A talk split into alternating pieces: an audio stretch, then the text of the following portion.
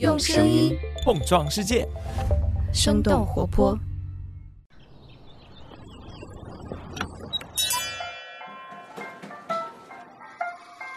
您的生动早咖啡好了，请慢用。嗨，早上好呀！今天是二零二二年的八月一号，星期一。这里是和你一起走进八月的生动早咖啡，我是来自生动活泼的梦一。几条商业科技轻解读，和你打开全新的一天。去年的时代杂志年度人物马斯克，今年依然是话题不断，即使是在中国，他也依然是一个热点人物。根据腾讯新闻的统计，他在半年的时间里，居然登上了四十七次热搜，反复在娱乐板块和科技新闻里头横跳。不过，要说起上半年科技圈里引人眼球的话题，那毫无疑问还是马斯克和推特围绕着收购所产生的一系列的话题。很多人都会不理解马斯克为什么一定要收购一家社交媒体，甚至还会问马斯克到底是随心所欲，还是有自己一以贯之的经营战略呢？有两位学者不久之前在《哈佛商业评论》发表了他们的一篇文章，从马斯克之前几家公司的经历来研究了这个问题。那也就是说，马斯克的战略到底是什么？我们今天的精解读就与此相关。在这之前，我们先来关注几条简短的商业科技动态。我们首先来关注一下每日优先。根据界面新闻的报道，每日优先不少的员工被停止工作，并且还有多起的欠薪和仲裁。然而，根据财新的报道，每日优先目前只剩下与第三方合作的次日达业务，并且维持次日达业务的资金也十分紧张，达不到能够继续维持的最低标准。在此之前，我们早咖啡也和大家提到了，每日优先和山西东辉集团签订了战略投资协议，东辉计划向每日优先进行价值两亿人民币的股权投资，但是目前这笔融资并没有到账。根据财新的报道，每日优先的创始人徐正表示，他也在努力的找新的融资。下面来关注国外，根据财新网的消息，美国东部时间七月二十八号，苹果公司发布了他们二零二二年第三季度的财报。财报显示，苹果当季总营收为八百三十亿美元，同比增长百分之二，环比下降百分之十四点七，为连续第六个季度营收增速放缓。具体来看，尽管 iPhone 的销售收入和苹果服务收入保持强劲增长的势头，但受制于宏观经济等外部因素的影响，苹果其他硬件产品销售收入增速放缓。此外，大中华地区收入同比下降超过百分之一，出现负增长。尽管宏观经济情况不佳，但是苹果仍然对下一财季保持乐观。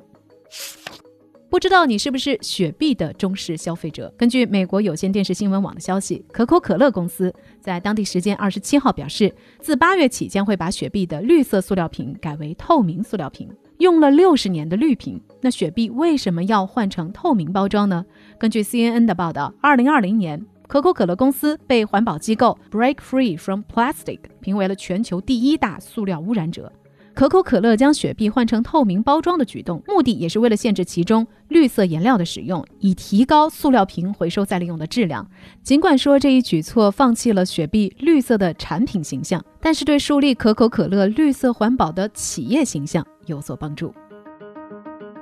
以上就是值得你关注的几条商业科技动态，别走开，我们马上和你一起来聊聊：马斯克真的有战略吗？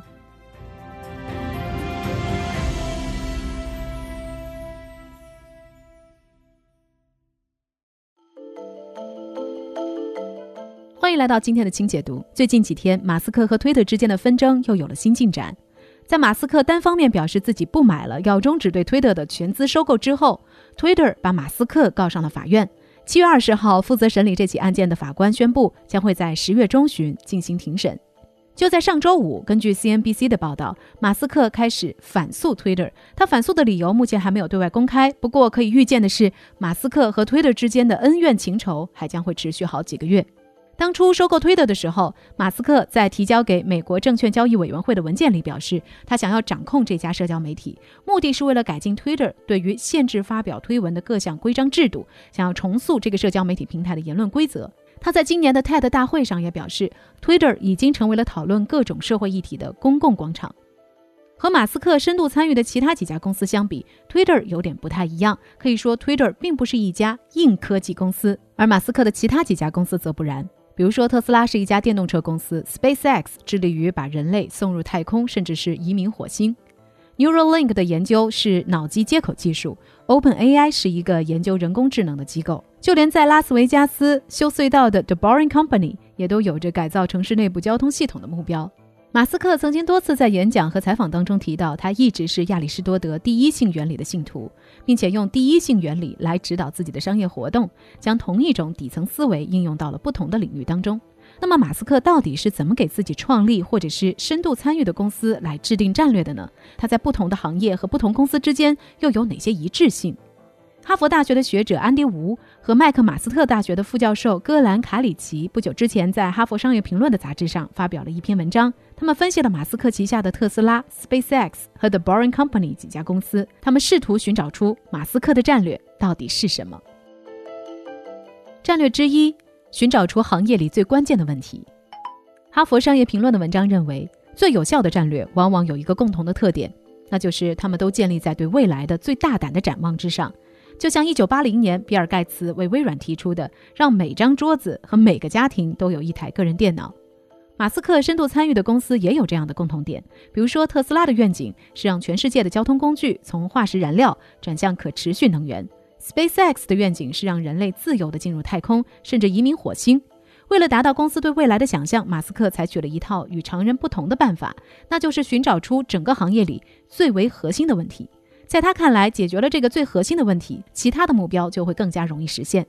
哈佛商业评论的这篇文章的作者们认为，贯穿马斯克参与的所有公司，他最想解决的是如何大规模生产和怎么降低复杂度的问题。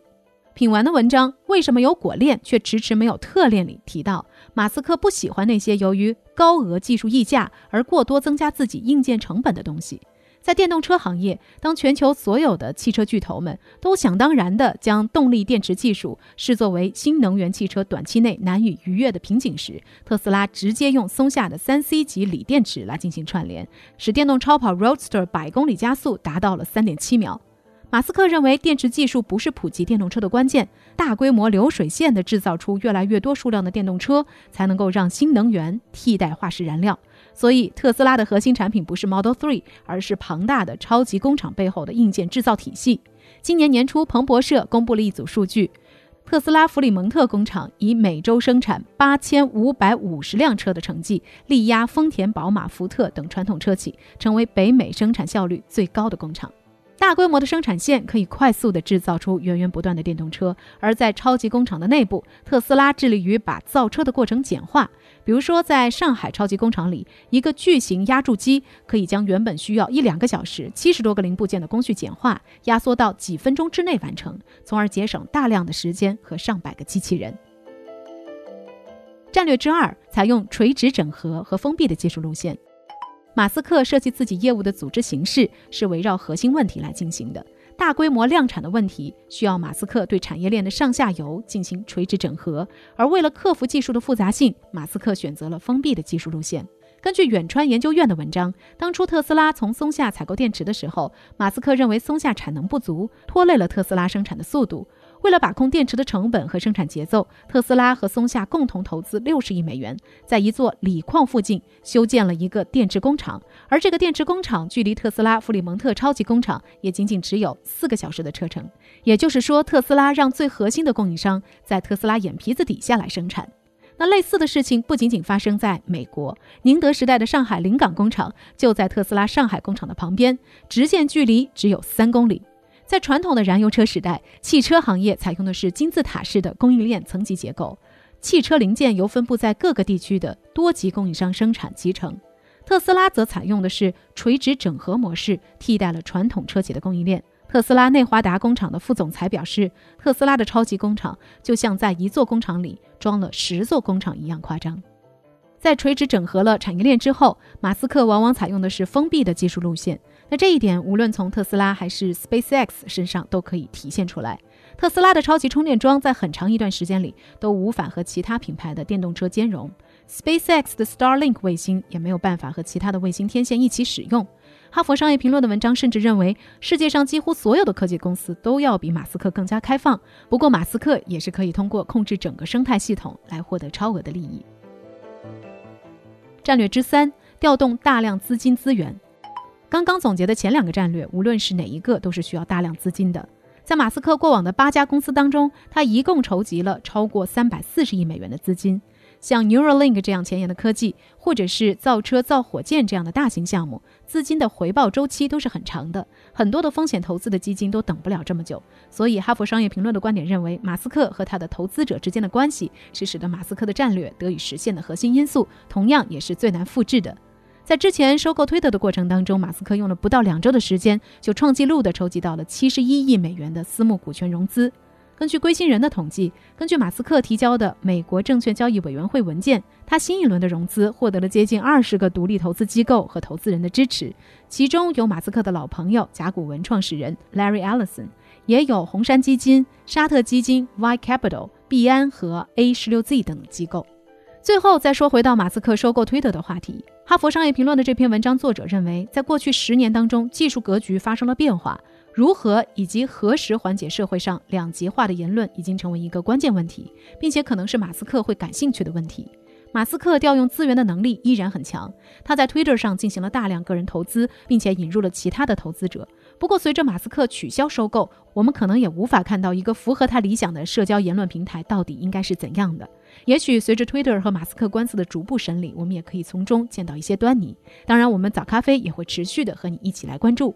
那聊到这儿了，也想来问问你，不知道你眼中的马斯克有自己的战略吗？你觉得他当初又是因为什么想要收购 Twitter 呢？欢迎你在我们的评论区和我们一块儿来聊聊。好了，这就是我们今天的生动早咖啡。那我们在周三一早再见啦，拜拜。这就是今天为你准备的生动早咖啡，希望能给你带来一整天的能量。如果你喜欢我们的节目，欢迎你分享给更多的朋友，这会对我们非常有帮助。